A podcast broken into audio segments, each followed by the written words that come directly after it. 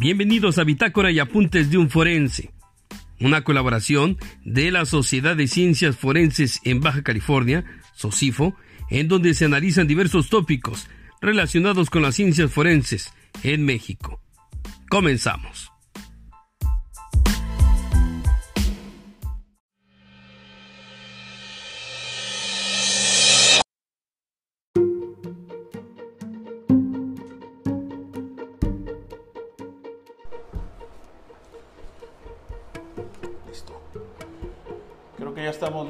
Sí, después de algunos pequeños detalles técnicos.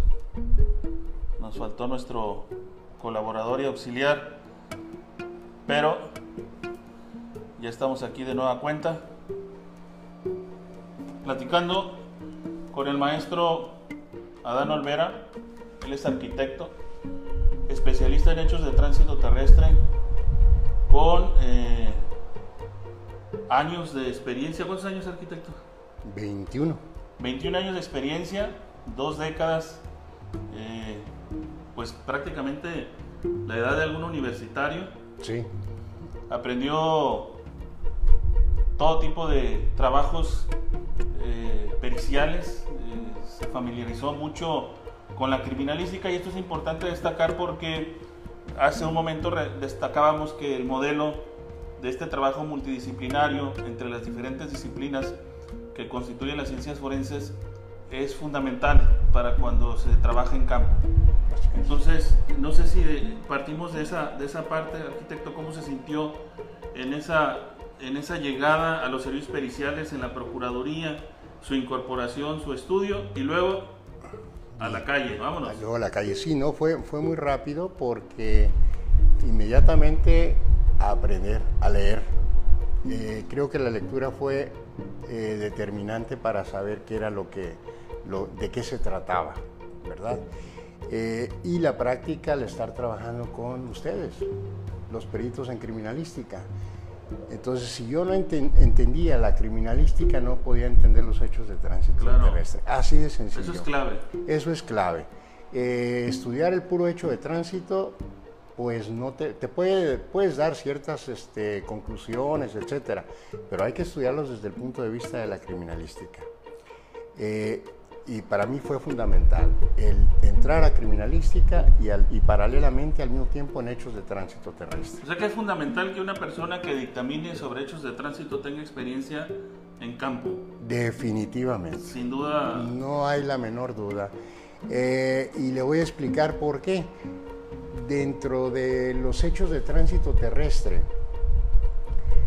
eh, que por lo general es un hecho cuando por lo menos un vehículo se encuentra en movimiento, se produce un hecho desagradable. Pero se suscita un hecho desagradable y puede arribar, que es su obligación, el policía municipal, el perito municipal, y elaborar un informe técnico y él va a versar casi su investigación principalmente en el reglamento de tránsito, cómo se hace en Estados Unidos y que es correcto.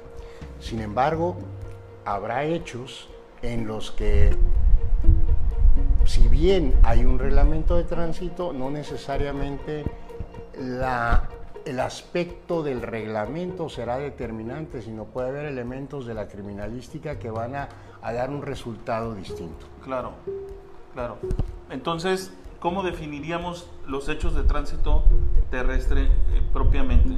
Para las personas que, que, no conocen de esta disciplina, de esta ciencia. Bueno, los hechos de tránsito terrestre podemos hablar que es la parte de la criminalística que investiga por lo general un hecho desagradable cuando un vehículo se encuentra en movimiento con consecuencias de esa naturaleza.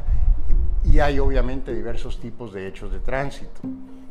Puede ser un atropellamiento, un choque, choque entre varios vehículos, que le denominamos choque múltiple, un choque contra un objeto fijo que entendamos puede ser un poste, una barda, etc.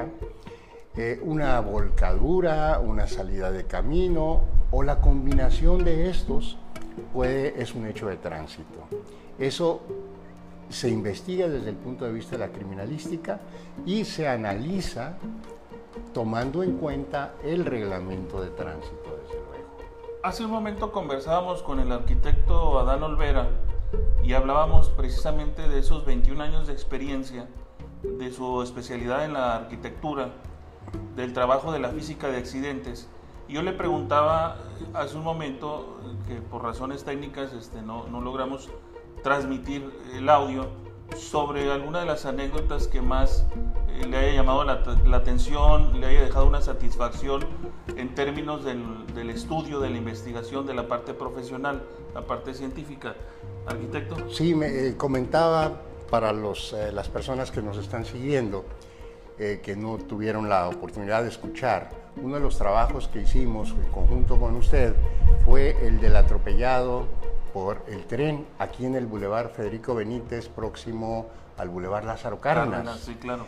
eh, donde fue muy interesante, eh, hasta hicimos una reconstrucción de hechos con, Sí. eh, en, en aquel entonces, recuerdo, donde obviamente la criminalística jugó un papel determinante, que usted se encargó del campo de la criminalística y yo de la mecánica, pero en base a los resultados de la criminalística. Así fue como entablamos por, ah, en aquellos años nuestros primeros acercamientos entre criminalística y hechos de tránsito, tomando en cuenta todos los aspectos técnicos y físicos de la máquina, medidas, alturas, alturas de escalones, el etcétera, peso, el peso de cada- peso, uf, eh, y desde luego la criminalística considerando las lesiones, posición final Claro, del cuerpo para establecer en aquel entonces un, un- un dictamen que realizamos que es- resultó bastante bueno. Fundamental el resultado de la necropsia y el poder establecer el principio de correspondencia. ¿Se acuerda usted de que había ahí algunas dudas con respecto a las lesiones? y el individuo se había lanzado. Que si se aventó, Exacto. que si brincó a, a- tratar de subirse al tren.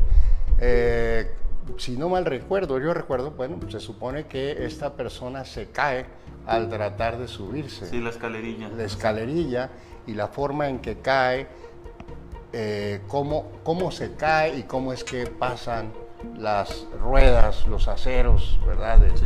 del tren. Sí, que lo decapita, ¿no? lo Y- Queda decapitado, exactamente. Y Eh, finalmente las lesiones estaban ah, este, con características ahí de una cauterización pareciera, ¿no? Correcto. Sí, todos Correcto. esos detalles, sí, sí lo recuerdo.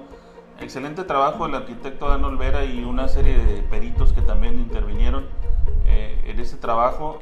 Eh, Me gustó mucho las representaciones Claro. gráficas, las planimetrías, Sí. arquitecto. no Sí, en aquel entonces hacíamos todo manual. Eh, hacíamos nuestros dibujos eh, manualmente, con eh, lo que llamamos Leroy's. Sí, sí, sí. ¿Se claro, acuerda del sí. Leroy, regletas, Escalímetro, escalímetro, todo eso? No había AutoCAD, no había otro sistema. otro y lo software, hacíamos a escala. Y a escala, Entonces, claro. estatura de la persona, altura de los vagones, todo era a escala. Claro. Y representamos la mecánica Así en es. tres, cuatro fases, ¿no? Como hasta establecer cómo se suscitó. Le manda saludos Oscar Medrano, saludos arquitecto, excelente perito y maestro. Gracias, Le gracias, saludos, Oscar. Aquí estamos leyendo las interacciones y las preguntas. Otro de, de las preguntas que nos hicieron llegar algunas de los, algunas y algunos de los seguidores de esta pl- plataforma de la Sociedad de Ciencias Forenses, eh, ¿qué es un perito en hechos de tránsito terrestre? ¿Cómo lo define el maestro Olvera? Bueno, el perito se encarga de realizar un estudio técnico-científico utilizando una metodología científica para establecer lo que son las causas del hecho, la evolución de los mismos, en otras palabras, la mecánica de los hechos, Claro. las causas eh, que lo originaron, la evolución y los efectos, es decir, qué consecuencias hubo. Eso debe de establecer el perito. Eh, y entonces es un trabajo de campo, de investigación, con la aplicación de la criminalística. No hay otra para establecer eso, Claro. básicamente. Le manda saludos Indalecio Domínguez. Gracias Indalecio Ah. por estar ahí. Repórtate de vez en cuando. Buen amigo, Buen también amigo, sí, de también. aquella época que Que era lo, un... metimos allá abajo de uno de los vagones. Sí, sí, sí, sí, Indalecio, un excelente perito. Sí, muy bien. Ya le dije que se reporte de vez en cuando, que eche una llamada para acá. Este, también lo felicita, eh, arquitecto. Eh, La comunidad en general se confunde, ¿no? Sí. Eh, cuando tenemos accidentes de tránsito y cuando son hechos de tránsito que propiamente despiertan una investigación científica. Correcto. Entonces, ¿qué son los accidentes de tránsito y cuál sería la diferencia ahí? Bien, decíamos que era un hecho de tránsito. Un vehículo por lo menos debe estar en movimiento para que se suscite. El accidente de tránsito requiere ciertos requisitos. Vamos, va transitando una persona, un vehículo, va un conductor en condiciones normales y súbitamente se le atraviesa un peatón y el conductor no puede hacer gran cosa, aunque frene, lo atropella. Eso es un accidente, es algo imprevisto, es algo que se produce súbitamente sin ninguna intención, dolo ni negligencia de alguna parte. Ese es el, accidente. El hecho de tránsito puede eh, haber una persona que va conduciendo su vehículo con exceso de velocidad. Sin embargo, tampoco hay la intencionalidad de. Claro. Entonces, hay que ver también qué márgenes de exceso de velocidad, si es eh, mínima o si es un gran exceso. No es lo mismo eh, conducir un vehículo en una calle que es de 40 kilómetros por hora a 80. Ya pues hay una negligencia enorme, claro. Eh, ¿verdad? A que un conductor vaya a 45. Dice 40, pero muchas veces los conductores rebasan parcialmente los límites de velocidad. ¿no? Son accidentes, aunque al final de cuentas entendamos que el que va a determinarlo es el juez. ¿Cómo está la ciudad? ¿Cómo ve la ciudad el arquitecto Olvero ahorita en estas, aprovechando que hizo el comentario de los excesos de velocidad? Caótica. Caótica. Definitivamente eh, caótica. El parque vehicular que tenemos en, nuestro, en nuestra ciudad es enorme, es muy grande. Tenemos, yo llamaría tres tipos de vehículos. Unos que son los vehículos locales, regularizados, con todo lo de la ley Ah, que tienen sus placas, que tienen, están registrados debidamente. Tenemos los vehículos que no están registrados, que le llamamos chocolates, por diversas causas no han sido legalizados.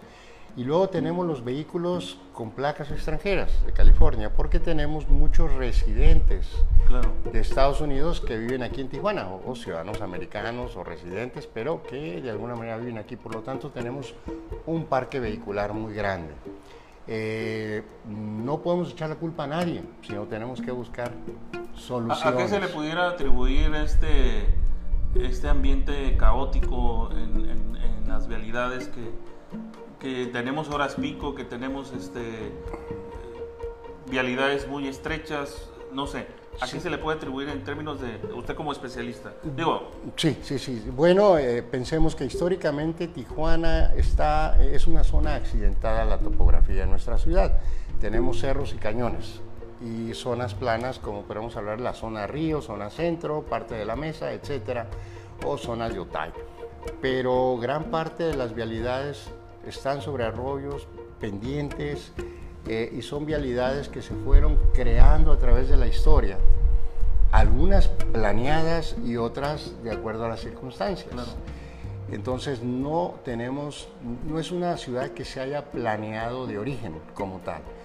Por lo tanto, nos ha rebasado las necesidades en cuanto a nuestra capacidad de infraestructura tarde que temprano vamos a tener que tener puentes y, las vialidades, tener doble piso en algunas, ¿no? Tarde que temprano. Ahorita por el momento lo que tenemos que hacer es, eh, yo diría, ser más educados. Y eso nos ayudaría mucho a nuestro estrés y a tener... Un tema de educación vial. Educación vial y menos accidentes. Es decir, ya tenemos el problema vial, vamos a trabajar con él y este, ser precavidos, respetar señalamientos, etc. Dentro de las investigaciones que le tocó realizar, ¿cuáles son las principales causas de los accidentes de tránsito que usted veía eh, con mayor frecuencia? Muy buena pregunta. Eh, las principales causas que teníamos nosotros eran exceso de velocidad en aquella época, no respetar los señalamientos de tránsito y alcohol. En aquella época es... Estoy hablando de los, los últimos, ah, bueno, del del 2000 al 2015, vamos a llamarlo así. Ya del 2015 para acá el fenómeno empezó a cambiar. Y una de las causas ahorita, mm, sin, este, sin temor a equivocarme, los alumnos, nuestros alumnos, eh, en hechos de tránsito y estadística hicieron un trabajo de investigación muy interesante, donde se encuestaron a más de 2.000 personas. Y donde obtuvimos resultados de las causas de los hechos, cuántas personas habían estado involucradas, etc. Nos arrojó el exceso de velocidad como el principal factor. El segundo fue, curiosamente, el uso del celular. Fíjese nomás. Tercero fue el alcohol. Y el cuarto, el no respetar los señalamientos de tránsito. Por lo tanto, tenemos ahí este, esos cuatro. Una diversificación ¿no? del comportamiento. Esos cuatro. Sin embargo, si, si hablamos del uso de, de celular, estamos hablando de algo grave, porque ese se puede prevenir. Claro. Y podemos eliminar eso. Se puede prevenir con la educación vial. con educación, no usar su celular cuando vas conduciendo porque recordemos que nosotros reaccionamos, para las personas que no conocen de esto, nosotros tenemos un tiempo de percepción y reacción ante el inminente peligro de algo. Es decir, si voy conduciendo un vehículo, veo una persona que se atraviesa, yo reacciono en un promedio de 1.25 de segundo para poner el, el, pie en el freno. Estamos hablando de si voy a, a una velocidad de 60 kilómetros por hora. Interesante. Yo recorro en un segundo 16.6 16.6 metros en un segundo. Por lo tanto, si voy a esa velocidad, quiere decir que yo ya rebasé los 18 metros en mi trayecto, avancé 18 metros y pisé el freno. Si me sale una persona a los 20 metros, lógicamente lo voy a atropellar. Pero si está en el teléfono no tiene ni capacidad de reacción ni respuesta. Entonces, si estoy distraído, en el momento que quiero reaccionar ya fue demasiado tarde. Claro, claro. Ese es, ese es el punto crítico. ¿Cuánto tardas en estar viendo un teléfono? Ya te perdiste. Y ya te perdiste. A veces tienes que sonarles el claxon a, los que están enfrente. Eh, es curioso observar este comportamiento que parece un problema de salud pública ya. Sí. Tarde o temprano Se, se, va a tener que dictaminar como tal, porque es importante que ahorita estemos observando que ya ocupa uno de los primeros lugares en las causas de los accidentes de tránsito. Estamos hablando del segundo tercero vamos, en nuestras estadísticas que acabamos de terminar, concluir en este año, nos arrojó eso. Lo mismo el exceso de velocidad y el alcohol se, se reparten en el tercero cuarto. O sea, perdón, la falta, uh, no respetar los, señalamientos. los señalamientos. Entonces si tenemos eso, el uso de las drogas, el alcohol, es gravísimo también. Y aunque tenemos filtros de acuerdo a con el, lo que se creó en el municipio, nuestras policías, que han ayudado mucho a disminuir los accidentes. Eso nos queda claro. Pero tenemos que entrar en una etapa correctiva porque la gente finalmente no entiende o no entendemos. De ahí que la, la cuestión de prevención es fundamental, la prevención. Hace un momento usted platicaba en uno de los conceptos y términos sobre la mecánica de los hechos, entonces para la gente que los, nos está siguiendo, eh, sí me gustaría que ampliáramos un poquito más el, o definiéramos el tema del término de mecánica de, los hechos para que la gente lo pudiera comprender los que no están familiarizados con ese tema, ¿no? Bien, miren, la mecánica de los hechos es cómo se suscita el hecho, cómo evoluciona. Eh, por decir algo, la criminalística, nosotros en la criminalística vamos a estudiar todo lo que llamamos indicios, que es la evidencia física del lugar, como son huellas de neumático, de frenado de un vehículo, como son partes micas del vehículo, como son fluidos, líquidos, tierra, algunos eh, elementos que una persona ha aportado, eh, si es un choque, todas las huellas o vestigios que nos arroje, que queden en la escena. Eso nos va a ayudar a nosotros a establecer una mecánica de los hechos y tomando en cuenta, desde luego, qué es lo que se utiliza, qué es un vehículo. El vehículo también va a tener indicios que llamamos daños, que nos van a ayudar a establecer cómo se produjeron esos daños. A tal grado que hasta podemos establecer dónde venían las personas dentro del vehículo. ¿Por qué? Porque es criminalística. Si un vehículo se volca lateralmente, las personas que van dentro del vehículo en el asiento frontal derecho que es el del copiloto, o en el asiento posterior, al girarse sobre la derecha el vehículo va a tener daño, nos va a decir cómo se produjeron. Eso, al llegar a establecer eso, esa es la mecánica de los hechos, es decir, la evolución, por dónde se ve el vehículo, contra qué se impacta o choca, o cómo se volca, toda esa evolución. Y al final, ¿qué, ¿cuál fue el resultado? Podemos tener desde simples daños, en vehículos. Podemos tener daño en propiedad ajena cuando dañamos eh, postes, bardas, rejas de una, de una casa, de un, de un domicilio. Podemos tener personas lesionadas, ya estamos hablando de lesiones, o podemos tener a una persona fallecida o más, que ya sería en este caso homicidio culposo. Fíjense que dice Oscar Medrano, en realidad es una realidad objetiva. Dice, eh, le pregunta al arquitecto Olvera, ¿los retenes son una medida necesaria o suficiente para la ciudadanía? No, no es una medida suficiente de ninguna manera. Eh, si lo veo, yo lo quisiera ver desde el punto de vista objetivo y no recaudatorio. Claro. Desde el punto de vista objetivo sí ayudan, porque han detenido a muchas personas que iban bajo la influencia del alcohol. Y si vemos los corralones, en determinados días están llenos de vehículos que fueron detenidos por estar bajo la influencia del alcohol. Y eso sí ayuda a, prevenir accidentes. No debía de ser si lo vemos, eh, lamentablemente sí son necesarios porque no tenemos esa educación, vean, no tenemos esa cultura. Eh, en vez de llevar a una persona que no tome o que me lleven y después tomar un, taxi o un, transporte, ahí andamos, hacemos y utilizamos los vehículos. Entonces, yo, yo ese es el punto que veo, ¿no? Sí son necesarios los filtros, eh, quisiera verlos no como medida recaudatoria, insisto, este, pero también me gustaría, y no son suficientes, definitivamente. No son suficientes. No, no, no, no. No es la solución, si a eso nos referimos.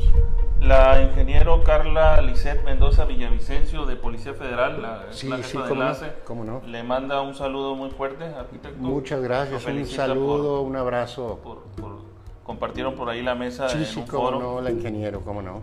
El dictamen. ¿Qué es un dictamen de peritos? Ok, un dictamen pericial. Eh, hay que entender, qué buena pregunta. Una cosa es un informe técnico que elabora el perito municipal. Recordemos que el perito municipal acude al lugar y en 15 minutos ya tiene que tener una solución de lo que va a emitir como informe técnico. Y después llegar a, a su base a elaborar ese informe. Tal vez dure media hora, no más este, y elabora ese informe. Y va a versar mucho sobre la evidencia física definitivamente porque los peritos municipales en Tijuana están, eh, desde mi punto de vista, altamente calificados. Al igual que la Policía Federal, lo que antes era Policía Federal de Caminos. Extraordinarios. Gente capacitada, definitivamente. Los municipales de Tijuana de igual manera. Sin embargo, en la actualidad emiten un informe técnico y el dictamen pericial tiene que reunir características, una metodología científica 100%, donde entra la criminalística y donde ese dictamen es un documento en el que se van a establecer precisamente todo el proceso, va a estar ahí establecido el proceso que se llevó a cabo en campo, en la investigación, queda registrado, documentado y llegamos a conclusiones de cómo se suscitaron los hechos, las causas, la evolución, lo mismo, lo que comentábamos, para, con el propósito de auxiliar a las autoridades. Podemos hablar ministerios públicos, fiscalías o un juez en un momento dado, ¿verdad? ¿Usted cómo, cómo definiría de manera muy general eh, las, los factores que intervienen en un accidente vehicular? Ok, ok, tenemos tres factores generales. Uno es el factor humano, que es cuando se suscita el hecho atribuible a la falta de precaución mía, a la falta de pericia, a algo que yo omití. A la, falta de a la falta de responsabilidad. A la, exactamente, también. Ok, todo lo atribuible a la persona. Puede ser un peatón también el responsable. ¿eh? Muchas veces son los peatones, pero los conductores nunca van a reclamar que le paguen sus vidrios estrellados, sus parabrisas. Lo que quieren es no ser los causantes. En fin, ah, eso es atribuible a las personas, es un factor humano. Hay otro factor que es factor vehículo, cuando el vehículo, por sus características, sufre una falla mecánica. Entonces, en el hecho de tránsito fue el factor vehículo, sería el factor general. En otro caso es el factor humano, la omisión de cuidado de alguien o el descuido, qué sé yo. Y el otro factor es el lugar de los hechos. Este es el, el lugar físico, cuando el señalamiento está inadecuado, cuando la vialidad fue la que produjo que yo iba sobre la superficie, estaba húmeda y no me fijé y paso con mi neumático frontal derecho y resulta que era un bache, se me desprende y el neumático va y causa un daño o atropella a alguien, le pega o choco. El factor fue el lugar de los hechos. Sí, claro. Entonces, cuando yo en condiciones normales voy conduciendo, esos son los tres factores generales. Pero de esos tres factores generales, el mayor, eh, la, la, mayor, la mayoría de los casos está en el factor humano. Dice que ahorita que menciona el tema del lugar de los hechos o el entorno pues que, que, genera que puede generar los accidentes, en Mexicali por ahí habíamos identificado una serie de hechos que tenían una constante y que tenían que ver con la vialidad. Entonces, nosotros al observar eso, creo que también hay una responsabilidad del perito de poder hacer alguna recomendación eh, a través de la autoridad que corresponda para que esto se pueda resolver de tal manera que su acción también pueda ser preventiva y correctiva, ¿no? Así es. No solamente científica, no solamente el análisis. Correcto. ¿Verdad? No, definitivamente. Mire, nosotros decimos lo que no está prohibido es permitir, lo que normalmente el sentido común nos dice. Sin embargo, en el Boulevard 2000 hay un punto donde hay una vuelta en U. Perdón. Sí. Y se incorporan, si no mal recuerdo, hacia el ejido Francisco Villa esa zona. Pero se tienen que cruzar en diagonal. Y cada rato van accidentes. Entonces están esperando que no bajen por el Boulevard 2000 para incorporarse. Claro. Ese retorno, lógicamente, está mal. Claro. ¿Quién lo colocó? ingeniería de tránsito vial, etcétera. ¿no? A lo mejor quisieron resolver un problema, pero está, es inadecuado. Correcto. Eh, no lo hicieron de mala fe, ni mucho menos. Sin embargo, hay que ver qué resultados tenemos con lo que hacemos. Si es riesgoso, es peligroso, hay que resolver para evitar accidentes. Entonces son, son como, como casos, ¿no? Sí, casos. Y ahí entonces muchos. Otro caso, va uno, el deslumbramiento. Sí. Sí. Podemos tener distintas eh, causas, este, crisis de salud, un infarto o algo, ¿verdad? Entonces, pero el deslumbramiento es tremendo a veces en las mañanas o en las tardes. Entonces hay diferentes factores, el clima, el estudio de las condiciones climatológicas, el tránsito vehicular, si está con eh, mucho tránsito, ah, el comportamiento vial.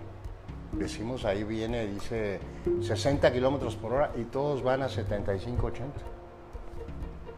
Entonces tenemos que tener tanto nuestras autoridades como sociedad ser más responsables ¿no? en nuestros señalamientos, estudiando el comportamiento vial, pero sí este, tomar más conciencia nosotros como ciudadanos. Fíjense que me llama la atención cómo las generaciones también van evolucionando en la consulta de, por ejemplo, del tránsito, del tráfico vehicular y demás. Y eso ahorita lo estaba recordando cuando estaba explicando usted, que por ahí un muchacho le sugeríamos nosotros por, por dónde trasladarse a un lugar para que llegara de manera oportuna, de manera rápida. Y decía él, no, no, por ahí no, porque eh, aquí el, Google Maps me está diciendo en qué áreas está saturado ¿no? de tráfico y voy a tomar una ruta alterna. Y entonces, eh, bueno, pues va, ¿no? Y sí, efectivamente llegó en tiempo menor a lo que se había previsto por esa ruta que tomó. Y digo, es interesante ver cómo también el uso de las tecnologías eh, van eh, de alguna u otra manera resolviendo muchos problemas o muchos conflictos que se generaban, ¿no?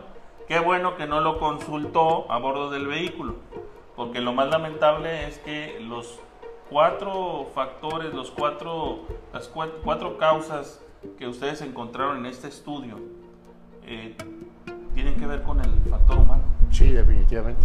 Tienen que ver con el factor humano y es una gran responsabilidad que nosotros asumimos desde el momento en el que tomamos un, volante, ¿no? un vehículo, ¿no? Sí, definitivamente. Estamos hablando, mm, ahorita no, no, recuerdo exactamente el dato, pero estamos hablando como el 85% factor humano. ¿eh? Y el otro 15% lo podemos repartir entre lo físico, el lugar de los hechos, y el factor vehículo. 15%. Estamos hablando de que la mayoría de los casos son, se pueden evitar. El 80%. 85%. 85%. Dice que Carla Rivera le manda un saludo, maestro Olvera. Gracias. Y dice, eh, hablando de prevención, ¿cómo podríamos inculcar esa cultura vial que falta? ¿Cree que con el cobro de multas más altas se puede ayudar? No, definitivamente no. Yo, yo creo, eh, muy buena pregunta, yo considero que tenemos que empezar con los niños en este momento para que ellos se eduquen. Recordemos que antiguamente teníamos clase de educación vial en primaria y secundaria y teníamos dos veces por año escolar la presencia de autoridades policías, les llamábamos, que nos, nos daban cultura vial desde primaria. Claro. En secundaria se daba continuidad a eso. Claro. Eh, obviamente llevamos clases de civismo. Cuando nosotros estábamos ya en secundaria ya teníamos una cultura vial. No nos, ya, ya, en secundaria ya la teníamos. Ya la teníamos. Cuando... Pero se quitaron esos... Este... Materias desaparecieron, desapareció el civismo, tengo entendido, no me consta, pero vamos, se tiene que retomar eso. Claro. La, la educación vial y, y otra cosa, nuestras autoridades también para dar licencias de manejo necesitan aplicar exámenes completos, como debe ser, para que la persona que conduzca un vehículo sepa manejarlo. Claro y también tener otro tipo de mecanismos que sean preventivos. Vamos a decir, si tienes a una persona que la detuviste por ir eh, manejando en estado de ebriedad y al rato ya le devolviste su licencia y anda manejando como si nada. Muy a gusto, ¿no? Tienes que dar correctivos, tienes que dar sanciones, no sé qué tipo, ¿no? Algún trabajo comunitario, algo que realmente le, le ayude a tomar conciencia en ello.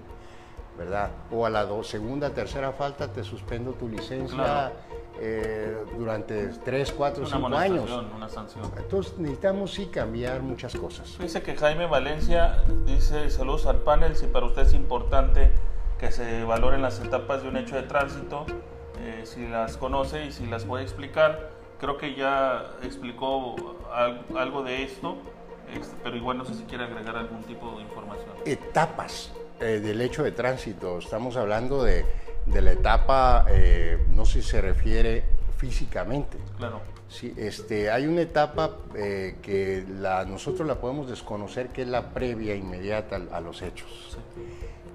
Pero nosotros, como criminalistas, trabajamos partiendo del origen de donde empieza a suscitarse el hecho pero sí tenemos ese análisis que le acabo de decir de 1.25 en promedio de segundo para los tiempos de percepción y reacción. En los adultos mayores tenemos un tiempo de percepción y reacción menor, que oscila entre 1.6 y 2 segundos. Entonces, y si una persona está en estado de ebriedad, también tiene un tiempo de percepción y reacción muy bajo. Claro. Por lo tanto, por eso es que no se reaccionan a tiempo. Que finalmente son indicadores, es estadística, son matemáticas, es física de accidentes. Definitivamente. Y, todo esto fortalece precisamente la investigación del hecho de tránsito. Así es. Ah, eh, precisamente lo que decía el maestro, eh, nuestro amigo Valencia, este, pues una de las partes de las etapas de investigación es si tenemos elementos para emplear nuestros conceptos físico-matemáticos, las leyes de Newton, eh, trabajar este, la energía cinética, eh, transferencia de energías, etcétera, velocidades a través de las huellas de frenado, en fin, hay muchas cosas que nos van a ayudar utilizando la física y las matemáticas para establecer sobre todo velocidades. Pues es una charla sumamente interesante a todos los seguidores de la Sociedad de Ciencias Forenses del Instituto Regional de Investigaciones sobre Prevención y Participación Ciudadana y todos aquellos que les llama la atención y les apasiona la investigación forense, eh, escuchar y eh, por supuesto aprender, seguir aprendiendo del maestro Adán Olvera, a quien pues muchos lo conocen y lo felicitan a través de las plataformas digitales. Gracias. Sabemos de que hace algunos ayeres este, eh, pues está ya en la cátedra universitaria Qué bueno que esté haciendo también trabajo de prevención, qué bueno que eh, la criminalística o el conocimiento y la experiencia lo enfoque también a, estas propuestas de políticas públicas, ¿no? Llevarlas a algún lugar donde, oye, fíjate que aquí hay un soporte académico, científico que te puede ayudar a resolver, ¿no? Así es, sí, yo creo que eh, podemos eh, realizar algún foro realmente importante donde involucremos a los sectores gubernamentales que podrían incluirse. Estamos hablando del sector educativo, que es muy importante, educación, Secretaría de Educación Pública, estamos hablando de las policías, el municipio, ingeniería vial, estamos hablando de arquitectos, ingenieros, urbanismo, vialidades, conformación, crecimiento de la ciudad y desarrollo de la ciudad. Sabemos que nuestra ciudad crece más rápido de lo que nosotros podemos aportarle para, por sus necesidades. Es decir, crece la ciudad, pero no tenemos cómo resolver sus necesidades. Y así ha sucedido. Este, pero sí sería muy bueno donde se trabajaran muchas personas, académicos, tenemos elementos de protección civil, tenemos gente de la Cruz Roja, bomberos, ah, es decir, hay infinidad de especialistas, académicos, estudiosos que se podrían unir a esto para aportar algo y que nuestro gobierno, nuestros gobiernos pudieran utilizarlo, que sea fundamentado científicamente, ¿no? Son ideas, pero sabemos que son ejes transversales que debemos de eh, trabajar en, este, en equipo. Jaime Valencia, muy interesantes sus comentarios. Felicidades, maestro. Lo felicita Jaime. Muchas gracias, mi este, amigo. Y por supuesto, este, pues esta es una charla que puede durar horas. Ya se nos acabó el café. Este, ya tenemos este, 34, 35 minutos, 36 minutos en la transmisión. Eh, por último, algún mensaje para la comunidad, para la sociedad en general, eh, arquitecto en materia de, tránsito.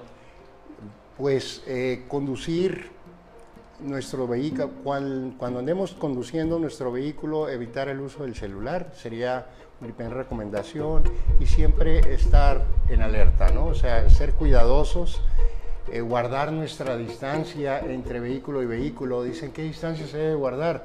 La que tú necesites, la que tú consideres necesaria para detener tu vehículo. De lo contrario, si vas pegado a otro vehículo y los otros se frena, vas a chocar. El uso del celular, provoca mucho accidente, las famosas carambolas o choques por alcance. Por alcance, sí. Cada rato. Entonces, todos los días. Todos los días. Y en todas las vialidades. En todas partes. Sería mi recomendación ese, tener paciencia y contribuir. No utilizar las zonas de acotamiento. Bajamos de Otay hacia la central camionera y la zona de acotamiento la utilizamos como un tercer carril. Ahí va el, pasado de lanza, ¿no? Y, unos muy respetuosos y los otros ganando y estropeando, haciendo más lento el tránsito vehicular.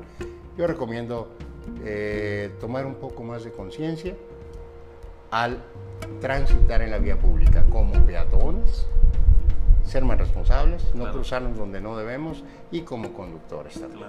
Muchas gracias, arquitecto. Maestro, esta es su casa, las, las veces que usted guste. Eh, la Sociedad de Ciencias Forenses nos recibe eh, con agrado y por supuesto tomaremos en cuenta todas las observaciones a nuestros seguidores de la Sociedad de Ciencias Forenses, del Instituto Regional de Investigaciones sobre Prevención y de las diferentes instituciones de los tres órdenes de gobierno que están colaborando precisamente en desarrollar este tipo de esquemas de, de vinculación con la comunidad, a lo mejor a través de una plataforma virtual, pero bueno, eh, se pueden intercambiar opiniones también desde lugares donde estés y por supuesto leerlas, comentarlas. Si hay más preguntas, el maestro se las lleva. Déjenos ahí su, correo electrónico o su número de teléfono y con gusto el maestro se, va a comunicar con ustedes y ampliar un poquito más la información. Gracias a todos, maestro, gracias por estar aquí. Nos retiramos de, de, del aire, este, no sin antes agradecerles a todos y nos estamos viendo este, la siguiente semana con otro invitado especial. Gracias a la Sociedad de Ciencias Forenses y no olviden por ahí compartir y multiplicar este esfuerzo de prevención uh, de violencia, de prevención de accidentes de tránsito en este caso. Gracias a todos y pues pásenla bien. Gracias.